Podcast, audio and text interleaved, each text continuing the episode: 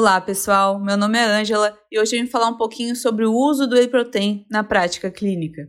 Ele já é bastante conhecido no âmbito esportivo, principalmente por jovens, com a correlação com a resposta hipertrófica do músculo esquelético. Então está claro para a população da importância do consumo proteico na resposta de recuperação muscular ou sinalização de síntese proteica.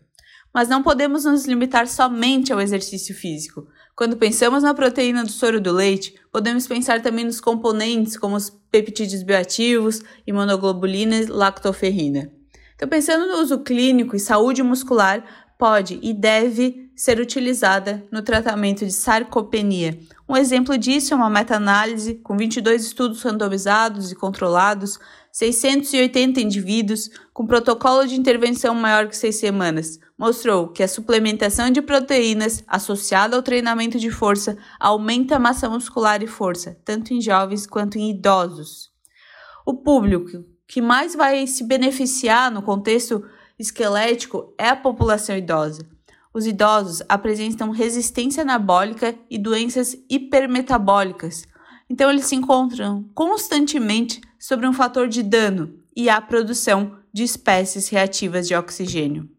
O músculo do idoso, ele não responde da mesma forma que o músculo do jovem quando a gente oferta a proteína. Isso é muito interessante. Então, se o músculo do jovem eu dou uma quantidade X e ele responde do ponto de vista anabólico, para o idoso, essa mesma quantidade é insuficiente para ultrapassar o limiar anabólico. Por isso que dizemos que o idoso tem resistência anabólica. E para quebrar essa resistência anabólica é através de treinamento resistido e uma maior oferta de proteína. Por refeição, o idoso deve consumir uma quantidade maior de aminoácido em comparação com esse indivíduo jovem para suplantar o limiar anabólico. Então, pelo menos 400 mg de proteína por quilo de peso corporal para criar uma ação satisfatória. Então, como o idoso ele tem uma dificuldade de atingir essa quantidade de proteína por meio de alimentação, a suplementação se faz necessária. Pensando no whey, além de estar ajustando o teor proteico e mitigando os processos de perda inerente à sarcopenia, eu ainda estou favorecendo a saúde gastrointestinal. Quando consumimos um scoop de whey, tem por ocorrência natural em torno de 3 gramas de ácido glutâmico, então ela pode ser utilizada no tratamento de permeabilidade intestinal. E se estamos buscando uma melhora de alta capacidade antioxidante do indivíduo idoso, além de fornecer alimentos ricos em antioxidantes, dentro da escolha de suplementação proteica, podemos priorizar a proteína do soro do leite ao invés de caseína. Isso porque, para fazer glutationa, precisamos de cisteína, ácido glutâmico e glicina. Caseína não é fonte de cisteína, já o whey possui uma boa quantidade desse aminoácido.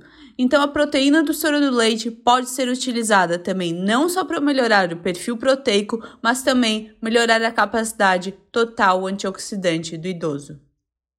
E uma dúvida bastante frequente é a relação entre o uso do whey em pacientes com resistência à insulina ou mesmo diabetes.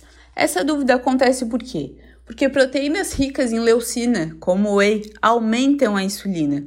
Então, para responder esse, esse questionamento, vamos recorrer à ciência e os trabalhos mostram segurança em relação a esses pacientes. Então, apesar da proteína do soro do leite aumentar a insulina, os seus benefícios quanto ao controle de apetite, saciedade pela secreção de incretinas e na capacidade total antioxidante tornam uma ferramenta útil para portadores de resistência à insulina.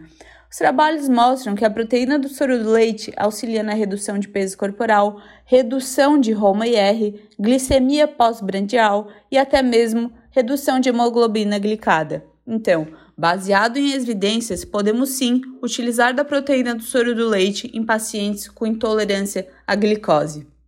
Bom, eu fico por aqui. Obrigada pela atenção. Lembrando que esse podcast não substitui um profissional de saúde e fico à disposição para tirarem alguma dúvida. Até a próxima!